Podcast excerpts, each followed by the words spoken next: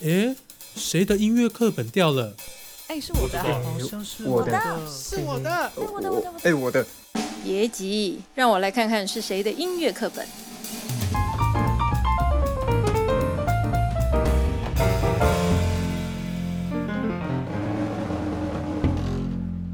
欢迎收听，哎，谁的音乐课本掉了？我是蔡嘉芬。今天我们很高兴邀请到国内很知名的小提琴家陈昭全老师来接受我们的访问。那嗯，我跟陈老师的这个认识哈，其实是非常偶然一件事情啊。呃，因为有一天我接到了另外一个呃小提琴老师叫林慧君哈，那林老师他就打电话来跟我说，哦，想拜托我一件事情啊。他说，因为呢，他们有一群哈呃学生哈，在帮他们的老师呢的一千五百张黑胶找一个家。那可不可以先呃，请陈昭全老师啊来跟大家打个招呼？呃，大家好，我是陈昭全，很高兴有这个机会能够接受蔡老师的访问。陈老师，我们就是因为这个一千五百张黑胶结缘的哈。那各位先请这个蔡老师跟我们讲一下，这个一千五百张黑胶哦是发生什么事情？好，呃，林一胜老师是呃古典音乐圈。呃，很多老师被非常敬重的一位音乐前辈。然后老师在二零一一年去世，然后师母去年也也也刚离世，所以他们的故居，因为他们没有子嗣的关系，所以故居由他的侄儿辈在处理。那老师因为生前在家中有许多的宝物，包括他的这个呃黑胶唱片，还有书籍，还有这个呃音响器材，那。今年底，呃，今年初，那个我非常敬重的学长林慧君老师，他就组组成了一个老师遗物的这个捐赠的这个处理小组。那我正好被被分派到黑胶这一组，因为我本身对黑胶唱片还有点兴趣。那我们呃呃，就是走访了很多的单位，然后最后很幸运的透过那个。古店的王先生找到了蔡老师，然后最后终于这个黑胶唱片终于有终于找到一个家。我们原原先是预定在新北市的三重分馆，不过因为疫情之前我们呃虽然已经开始在处理，不过后来因为三级警戒之后的影响，所以我们这件事情目前还是稍稍微必须要被被迫暂停。那希望等疫情过后呢，能够完成整个捐赠仪式。然后在这个地方也要非常谢谢蔡老师的大力的帮忙。没有没有没有，应该的，因为其实我是被你们感动到，而且我也蛮惊讶的哈，因为呃，因为我本身是学长笛的，我管乐，我我对于呃弦乐这这个领域没有那么的 熟悉，那我后来就去了解一下，说哦，原来林医生老师他其实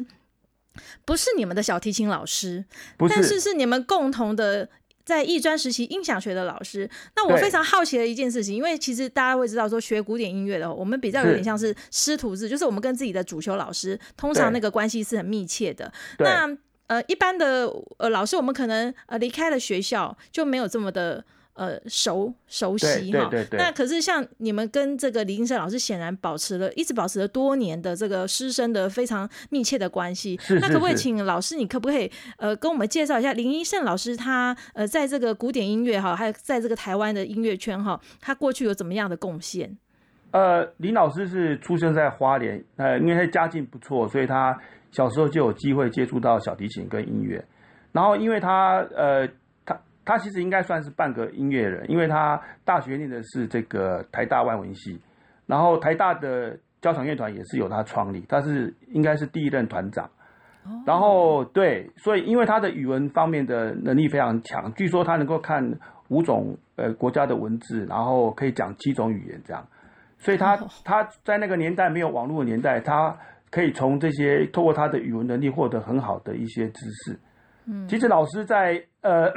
学校毕业之后，是先到短暂在一家航空公司工作后，在一九七五年那个红建群视听图书馆成立的时候，他就被基金会任命为馆长啊，一直做到一九九一年这个红那个图书馆呃结束经营为止。那其实老呃林我我跟林老师认识，其实在是在我艺专读书的时候，他在民国七十一年的时候，被当时我们艺专的音乐音乐科的李正邦神父。呃，聘起来教五年级鹦鹉的这个音响学。其实我当时是只有二年级的学生，然后我第一次看到他，他印象非常深刻，是因为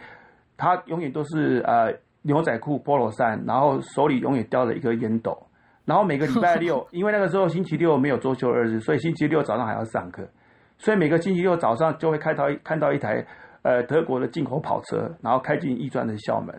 然后哇，他就那真的是非常帅气的感觉，整个对然后他很帅气的打扮。就拿着烟斗一边抽，然后一边走到那个共同教室去给那个学学长姐上课。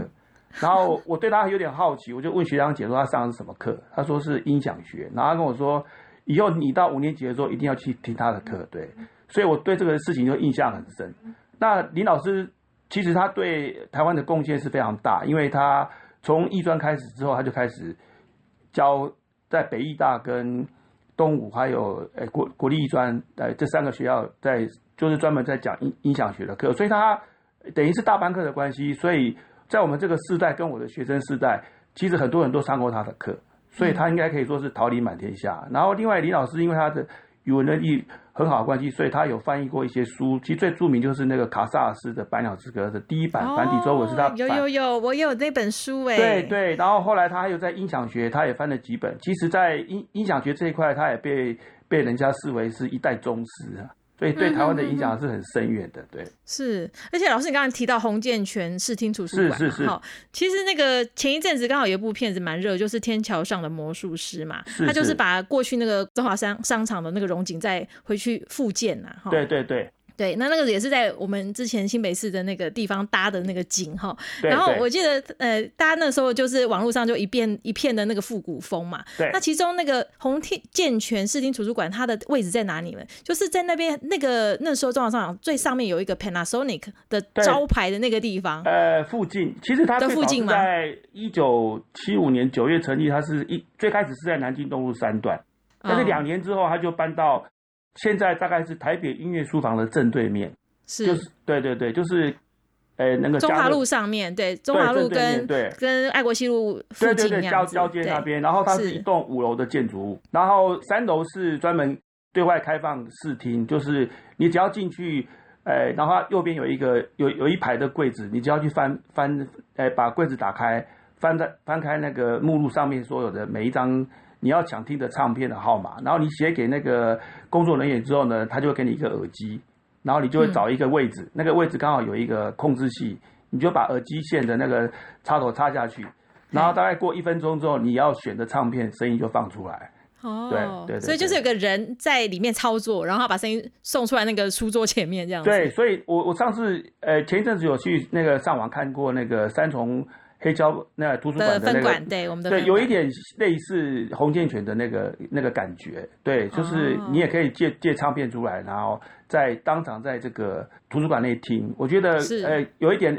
跟林老师当时他们所设计的洪建全还有一点点接近，这样。是是是是是。那其实那个红卷园图书馆在当时的氛围之下，它等于提供了非常重要的这个古典音乐的来源，因为这些黑胶唱片等于是当时学生几乎是他最最接近的一个第一手资料。哦，因为我们没有网路嘛。然后进口唱片可能又很贵，对，又不是每每个人都买得起这些东西是是是，哦，所以这个图书馆等于是呃，对于当时的音乐教育，呃，古典音乐教育这一块有。有很大很大的贡献。他后来还有在高雄成立分馆，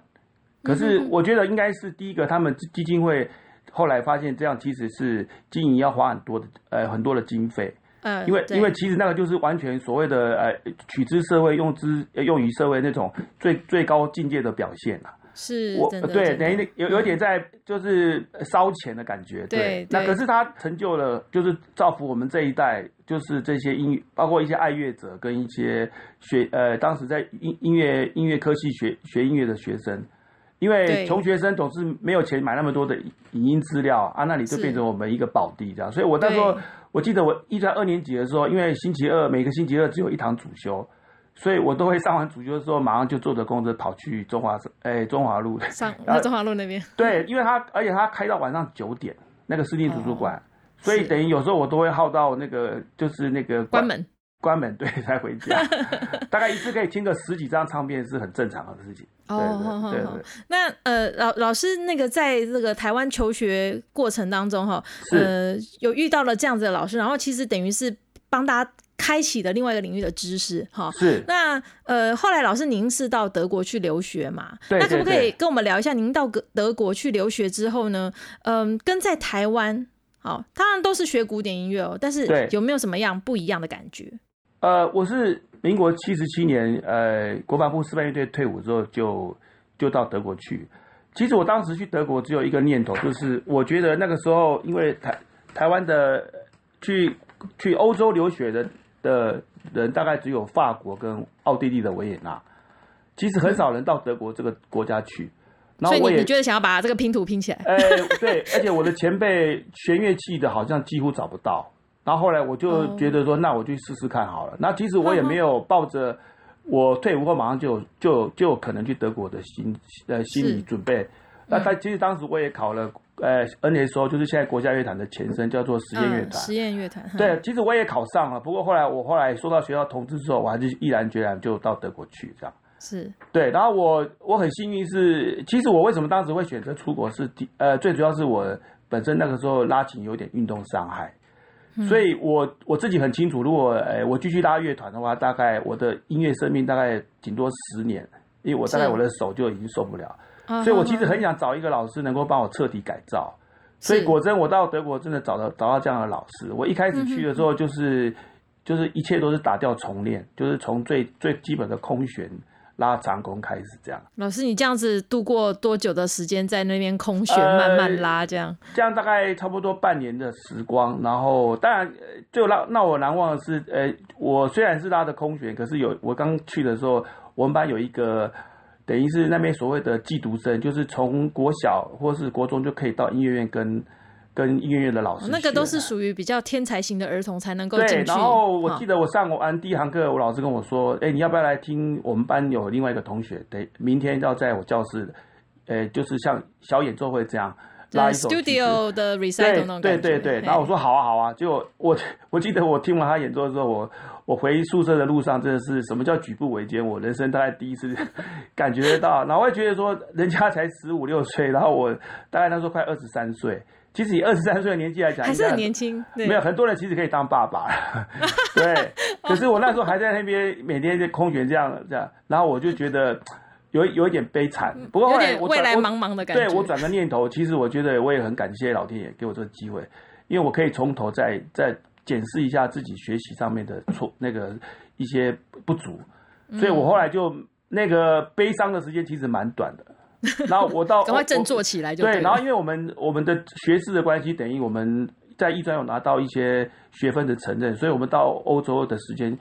呃，只需要练呃这个主修跟室内乐就够了。所以一些哦视障听写那些我们都乐全部理音乐有学过，对，所以我大概一天在德国可以练六到八个小时的琴。老师对六到八个小时，那你那时候有运动伤害耶？哎，对，所以这个就是我要一边学一边去改，所以其实那个时候也是如履薄冰哎，对对，就是你要呃，等于要跟非常正确的使用。哎，跟着跟着自己的身体对话，什么时候你觉得不不该练习了，什么时候可以练多一点，其实你身体都会有感觉，然后慢慢嗯。找到一些放松的方法，然后所以我现在回来台湾教琴，就会比觉得基础真的是非常非常重要。对，是是，老师，那你可不可以讲，除了就是你你你讲的这个基基本的这个技巧上面哈，那个那个 physical 就是那个身体上面怎么去去练琴之外，那在音乐方面哈，呃，在德国的这个学习对你有什么样不同的一个启发呢？最主要是他们呃，在德国，因为他们这种。其实我们现在所学的古典音乐是来自西方，在欧洲，然后特别是来自德国跟跟欧洲这个国家啊啊，嗯这这个地区，对，是是，所以很多其实古典音乐其实就是他们的日常，比如说他们、嗯我们那个城市其实不大，可是再怎么样，他们都一定会有歌剧院，对，嗯所以因为在德国有分 A、B、C、C 这样子的级数的歌剧院跟跟跟乐团，它的 A B C 是用程度去分，还是用大规模？呃，A、B、C 就用程度去分，对，像。像那个就是像慕尼黑爱乐或者是柏林爱乐，那当然属于 A 级的乐团。哦对，那我们乐我们像我们那个城市乐团是属于 B 级的，就是歌剧乐团，他们是歌剧乐团。是那其实因为在欧洲你也知道，他们其实基本上六点后就没有什么娱乐，就是顶多只剩下餐厅、啤酒屋、电影院这样。嗯，所以他们的人会会习惯去，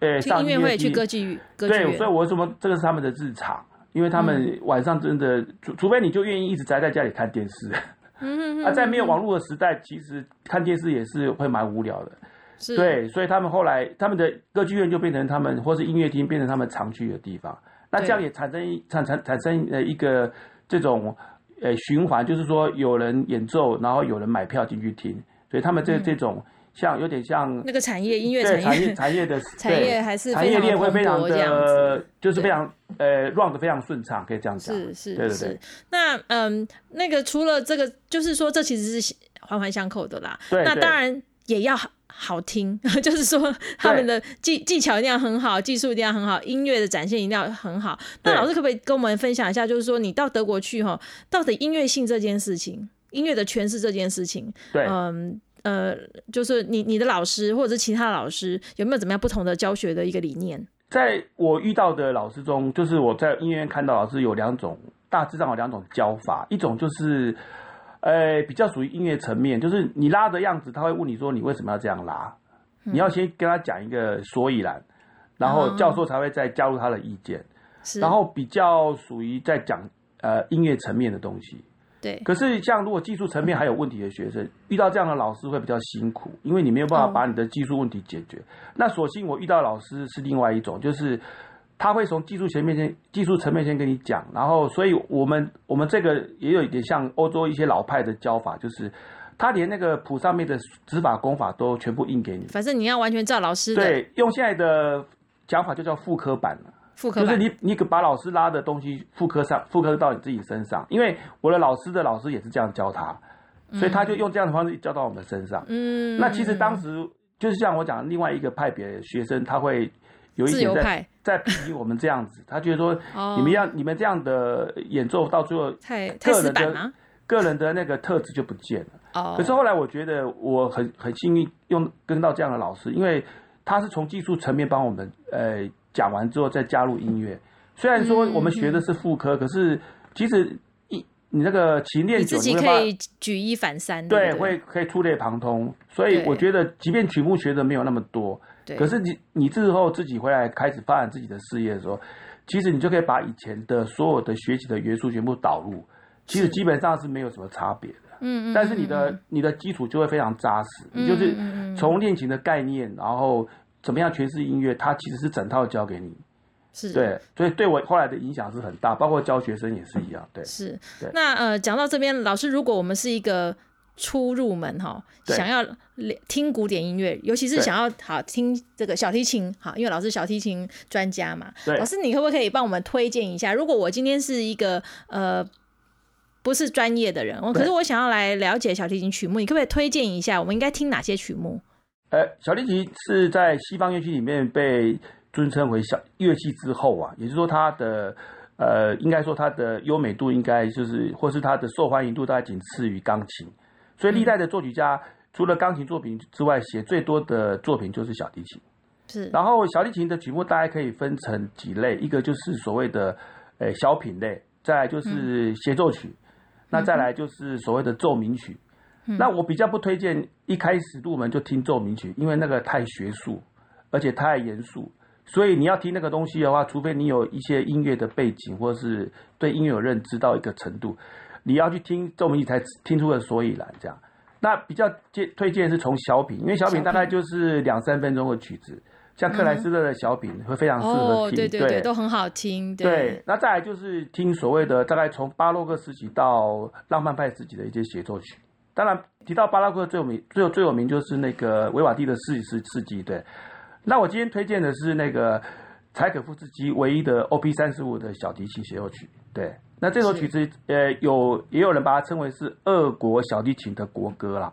也就是说它 是应该最能最有代表俄国最有代表性的小提琴协奏曲。然后它今天在无论在世界各地，大概呃每年被演奏的几率是非常非常高。然后它同时也是历史悠久的柴可夫斯基小提琴大赛的指定曲。那我们今天听的这个版本呢？呃，今天听的版本是由那个苏联时代非常伟大的小提琴家叫做 David Oistrakh，他在一九五八年在莫斯科的现场演奏录音。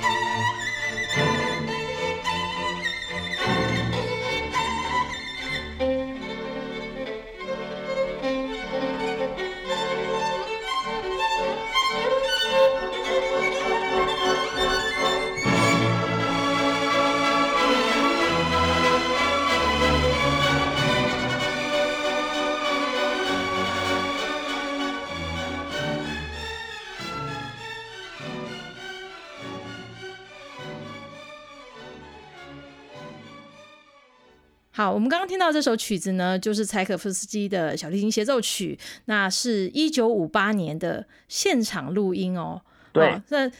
陈昭全老师好像特别特别醉心于这个呃黑胶唱片，而且是现场录音，呃，可以跟大家分享是为什么吗？呃，其实我们的录音技术一直到大概呃一九六零年代到七年代，基本上都还是属于呃几乎没有办法后置，就是说没有办法剪来剪去的那个年代。所以在这个之前的录音其实都是比较真实，就是说一条龙到底。所以那因为录现场录音多了一些一些吵杂声，包括咳嗽啦、拍手啦，可能有些人的互动，对。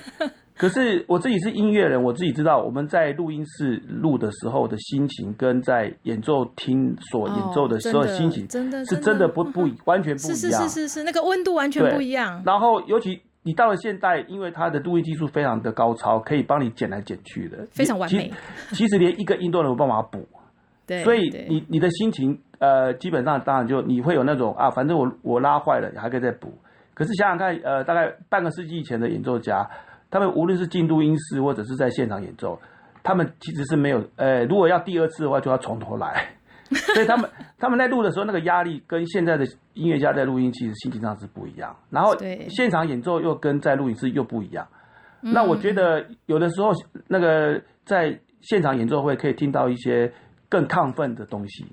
哦，就是因为那个时候可能肾上腺素激发啦，或者什么那种。我们所以对于老师来讲，那个感情是比较澎湃的。哎，对，就是所谓的现场爆发力，比较能够在 live 的录音里面听得到。对。是是是，各位听众可以再去呃聆听一下我们刚刚放的这个曲子哈，是不是有感觉到那个那个乐曲的这个呃张力哈，被这个小提琴家诠释的淋漓尽致。那呃讲到这个呃古典音乐哈，其实，在台湾啊，呃我们古典音乐也呃算是在台湾蛮久的一个时间了哈。是是。那可不可以跟老师跟秦老师哈跟我们聊一下，就是呃古典音乐的教育哦，在台湾大概是什么时期开始的呢？呃，我我找到找到了资料，其实在一九五九年那个时候，其实台湾那个时候因为大家的所得并没有那么高，所以当时能够学古典音乐的的人其实并不多。那其实政府那个时候有一个叫做“支付优异音乐天才儿童出国办法”，其实这个就是让比较有天分的小孩出国的一个管道。我们知道那个时候台湾要出国是非常非常困难。对，所以这个大概办了十大概十几年，然后其实呃，比如说陈碧贤老师、叶丽娜老师跟林兆亮老师，他们都是透过这样的办法，就是经过一个考试之后取得出国资格，然后出去国外学。对，然后可是后来这个办法在一九七二年就被废除。那废除之后呢，刚好又发生一件很关键的事情，就是那个最近近几年有常回台湾的辛明峰老师，因为他那时候呃参加了。国泰航空公司所主办的这个音乐比赛，小提琴队组，然后获得第一名。然后他当时的这个礼物就是奖品，就是把他们送出国到香港了，参然后参加他们的艺术节的观摩。当时这个实在是非常非常难得的机会耶。对对，然后他很巧的是，那次在香港就遇到了小提琴大师曼纽因。哦，那曼纽因因为他非常赏识新老师，所以他希望新老师能够出国去学。是，可是这个时候这个办法刚好在那个前一年废止，所以那就变得很尴尬。然后就他只好就是找一些呃比较有名的人士去跟高层说，然后听甚至这个消息有到蒋经国诶这个行政院长那边。后来这件事情其实影响了后来的音乐班的这个设立，就是说呃后来我们可能那个教育单位可能发现这样也不是长期也不是办法。如果这个办法废掉，没有找一个替代方案进来，那音乐教育可能就会。从此就会产生一些中间的断层，所以他们就在隔年，在一九七三年呢，就折成当时台北市交跟当时的台湾省交，呃，成立交响乐团，就是现在的国台交，两个单位同时开始，然后找几间这个音，呃，国国中跟国小是，呃，实行这个音乐音乐班的制度，然后还对，然后刚好因为我在台中长大，我们台中就是在光复国小跟双十国中。然后，所以音乐班最开始就是台北跟台中。对，然后台北是那个福星国小，然后这样一路一路开始。对，啊，早期是因为叫做音乐实验班呐，那现在已经不是了，现在因为已经实验那么多年了，所以后来实验就被 对啊，我也是音乐实验班。对对对，我想蔡老上来。师应该也是 对。对。对对对，对，但是就是说，现在好像已经呃，老师你回头看看哈，这个栽培了，我看到现在很久嘞，哈，对对对，要四十年，四十年的这个，有有有，将对近要如果用算的话，大概也快对，最超过了，对。是四十年的这个音乐实验班的这个栽培之路哈。那呃，老师可可以给一点点就是嗯、呃、回顾嘛，就是觉得这个音乐实验班，因为到现在音乐实验班好像走到了一个瓶颈，瓶颈，呃对对对对对，嗯，其实早期音乐班的设立比较像呃精英式的教学啦，就是因为那时候呃因为他的班级数也不多，然后能够设立的学校也不多，所以那时候变得真的非常难考。然后但是你考进来之后呢，他因为他等于是把你在外面所学的要花的费用，他把它浓缩，或是把它变得比较便宜，然后集中在一个学校，因为基本上它就是国家要栽培一个对特定的一个专所以当时，政府补助的经费当然也比较大，也比较嗯多。对，所以那个时候其实他是要往精英的路线去走，有点像在俄国跟中国大陆他们在实施的这种所谓的附中附小的体制，这样。嗯，对可是后来因为呃这个制度后来被其他城市慢慢看到，然后加上台湾的那个经济起飞之后，人民的收入也增加，然后对开始想学音乐的家，让孩子学音乐的家长越来越多。也多，对，所以透过一些呃，比如说这个游说，然后就尽量在各个城市成立很音乐班。所以像像我小时候其实很难考哎、我那个时候算是最应该是学音乐最蓬勃的时候嘛，对对对因为，我遇到的老师已经是从国外留学回来的。哈，对的的可能是第一批、第二批都非常年轻，很很棒的老师。那我记得我小时候考啊，那个因为我我像我是高雄人，我们那个时候我的年代是只有一班音乐班哦，大概三十个名额，可是我们大概有大概两百个 小朋友去考，是所以他竞争非常非常的激烈。可是渐渐后来，因为其实大家蛮棒的，就是说，其实三十个可能也很棒，四十个可能也很棒，所以就有人就说，那既然这么多人要考，那我们是不是开放？所以我记得后面的。后面好几届之后呢，开始变成两班，是你，收两班，那所以那个名额就变很多。对呃可是可能我觉得，因为后来少子化，然后还有古典音乐。渐渐的，真的是变得非常普及。就是说，我们以前可能你要学古典音乐，就比较像，哎、你真的要去走音乐的路啊、可是后来学古典音乐变成是，嗯、就是父母亲想要栽培小孩子有这方面的这个素养啊，可是他没有，他没有想要让他走这一条路哈。对对对。那所以渐渐渐的那个，其实真正要走音乐这条路啊，没那么多小朋友没那么多，然后呃，还有就是音乐呃少子化，那可是音乐班名额还是这么多，所以后来最近几年就会发生说，哎，你开出来的。可能像台北市三个音乐班的国小，那你开出来九十个名额，可能差不多报名的人数也差不多。对好，那再过来，好像最近这个呃，像前呃比较早期前一阵子的管乐团的兴起，是，然后还有到现在，我发现这个哦，弦乐团非常的不得了，非常的蓬勃哈。音乐班好像就开始，就像老师讲，走到一个一个一个瓶颈啦哈。对对那呃，可不可以老先请请老师讲一下？因为老师你等于算是就是陪着这件事情，好，就是呃整个过程历程你都非常的清楚啊。对对那老师有没有怎么样的建议啊？就是说我们应该在怎么怎么往下发展？其实我觉得现在呃各个社团呃就是在呃像在欧美国家，其实他们并没有音乐班的这种制度，他们其实是从社团上来，像日本啊或者是美国，就是类似一人一乐器这样，就是先培养你的兴趣，再、嗯再让你有兴趣之后再去选择音乐的路。可是，在像中国或者是在这个俄国，他们其实就是为去从小立定志向，对，那我觉得其实这个各有各有利弊啊。就是其实我我觉得，呃，如果要以栽培人才来讲，当然是你越早呃扎根的越深，当然对这个这个小孩未来要走音乐上面，他会省了更多的冤呃减减少一些冤枉路。因为其实在，在社团里面会产生一个问题是，如果他小时候没有学得很正确的话，那他长大的时候，他当他走音再走回音乐这条路的时候，其实他的一些基本东西又要又在又在必须要再被被更改过。其实这个基呃某些层面来说会会是比较辛苦的。嗯那你音乐班的制度其实它就是，因为他每个学期都有考试，那所以他就变成说他呃从小就在这样的环境，就等于是把你训练成一个专业人员的方向。不过因为现在的出路也是个问题，因为很多父母看到学音乐的出路好像没有像之前的世代这么好，所以他们也会却步。所以你要叫他一开始就投入大量的时间金钱，其实他们会却步的原因也是在这里。那这也是因为社团这样补足了这一块，因为其实很多父母亲会觉得说，我先让孩子有兴趣再说。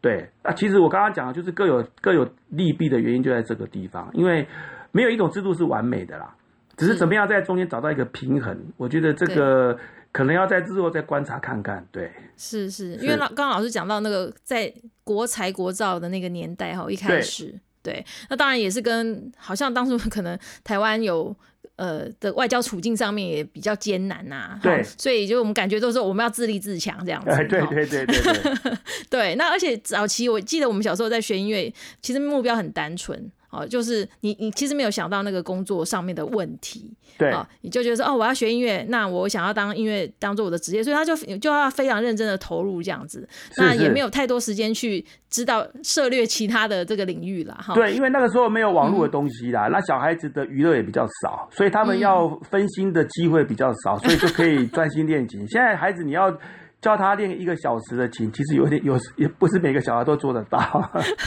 对对对，嗯，是。不过，因为其实我觉得每一个时代哈，都有一个每一个时代的一个特色，哈，发展的特色哈。对对对那像老师，您之前是在那个市郊里面工作了几年？应该也有二二三十年，二十几年哦。对对对对。那我知道，其实市交除了就是我们在音乐厅里面啊，呃，去演出这些古典音乐之外，你们也常常去做一些这个社区推广啊。可不可以请老师跟大家分享一下，你们你就是呃，对于推广古典音乐这一块哈，你对于未来有没有怎么样的，就是说你你过去的经验，跟你觉得未来台湾呃想要继续哈发扬这个推广这个古典音乐，有没有什么样的建议？因为其实最近。呃，有一些很棒的小提琴年轻的人，也是在国际间也都崭露头角嘛。所以对对对一方面精英上面的这个人的这个发光发热，然后还有一方面也是在国内呢，就是在把这个译文的这个风气在提升哈。是是这方面不知道老师可以给我们一点建议吗？呃，坦白说，走过这个从我进音乐班国小四年级到现在，呃，就就说将近这个呃四十几年来，我发现其实台湾的整个无论在教育或者是演奏水准，真的提升提升非常非常多。特别你看我们现在国内的几个知名的乐团，其实程度都都非常好。那对呃，就是其实我觉得现在古典音乐遇到瓶颈的原因，是因为呃，第一个是网络时代的形成，就是网络这个东西其实改变我们生活非常多，包括古典音乐这个也被改变很大。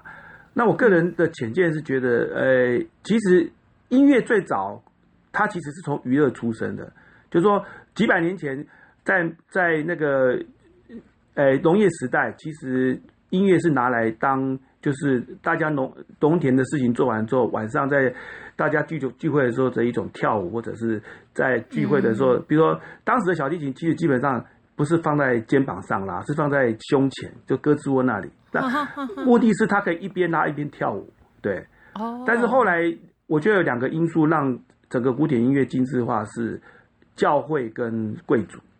因为宗教的关系，在西方他们需要在仪式上面用用歌曲或是那经文要需要配上一些音乐，然后来来抚慰人类的心呃人们的心灵，然后再来就是贵族呢，因为他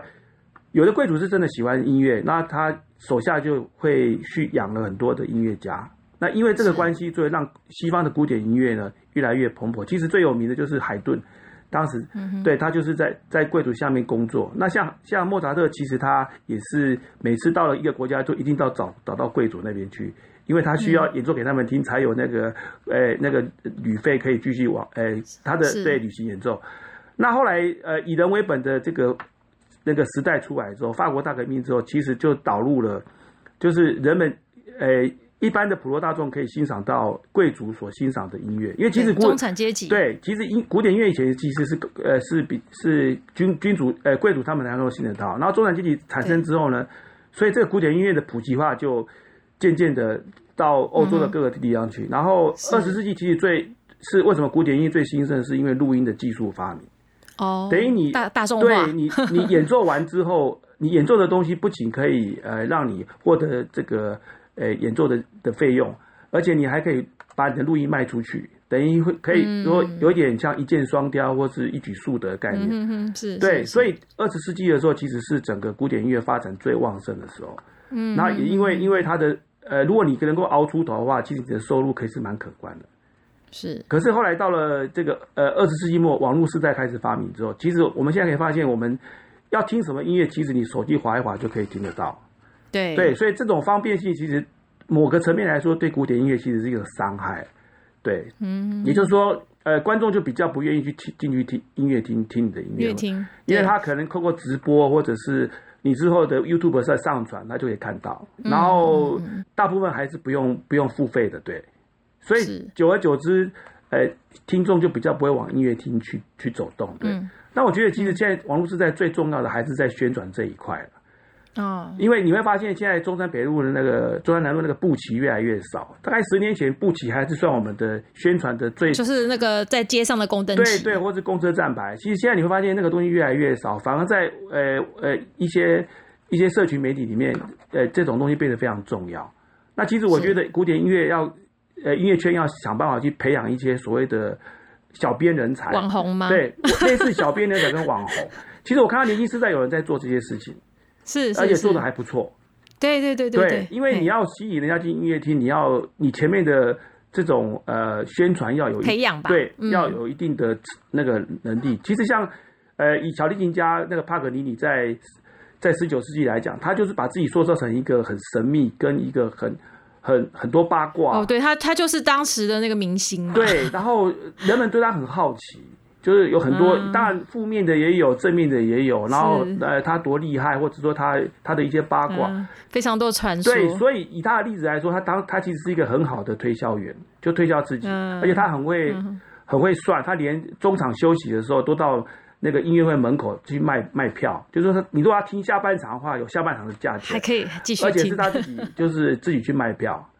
对，所以他是一个很很懂得经营自己的音乐家。行销，老师讲的是行销。对对对，我觉得行销这一块，其实在我我知道，呃，像在福大，好像他们有在呃有有一个名额是专门给 YouTuber 的的那种呃音乐系里面有设一个 YouTuber 的那种那种课程，就是呃就是专门在训练类似未来要拍 YouTuber 这种人才。我觉得这是一个很好的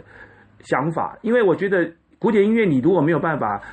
走跟时代接接轨的话，连接跟民众接近，然后我觉得听众会越来越流失。嗯，尤其是新时代，其实他们对古典音乐，因为你台湾的美学教育其实是很欠欠缺的。我们大家知道，从小时候大概所有的课呢，我们都很容易就呃。音乐啦，或者是把音乐课借走了。对，所以 所以所以老师，我的音乐我的节目名称才会说 A C 音乐课本掉了。一开始是想说 啊，因为课本大家大家都用不到嘛，所以都会掉满地嘛。所以对，所以他们大概捡起来看看是什么。到大学才有机会去想要去接近古典音乐，就是因为大学那个时候时间比较有空。可是可能陪着陪他们长大的，可能是一些流行音乐，比如说像蔡依林或者是周杰伦这种。对，那我觉得其实古典音乐。如果你呃有能够有一定程度的这种宣传能力，我觉得这个，因为我自己本身在乐团工作过，那呃演奏会拉的当然很多场。其实我们我每一次台下的观众的多寡，绝对会影响演奏家的心情。是 是是，对，我们也拉过那种只有两三成的票房，又拉过那种爆满的票房。对，那其实我觉得你怎么样？把观众吸引到音乐厅，其实这是另外一个人才，这不是这种人才，其实不是演奏人才，是等于是那个艺术经济这一块。对对对，我觉得当然现在国内有很多学校也在开设这样的课程对，我相信未来这一块如果能够做得越来越好啊，古典音乐人口我觉得还是会回流。是，对对对对。或者是说古典音乐它因为经过年轻世代的用他们的方法，用他们的语言去跟民众接触，是。那大家哎也开始把古典音乐。的，它等于是门槛其实会降低，对对，而且他们都是用一些深入浅浅出的方法来介绍这些东西哈。好，那老师最后面你是不是可以再呃替我们介绍一首这个小提琴的曲子？好，我们就来听那个刚刚柴可夫斯基小提琴休息的第三乐章。好，那第三乐章，呃，也是一样哈，就是刚刚的一九五八年的那个录音。那我们先跟各位听众说再见。今天非常谢谢陈昭全老师接受我们的访问，谢谢蔡老师，谢谢，再见，再见。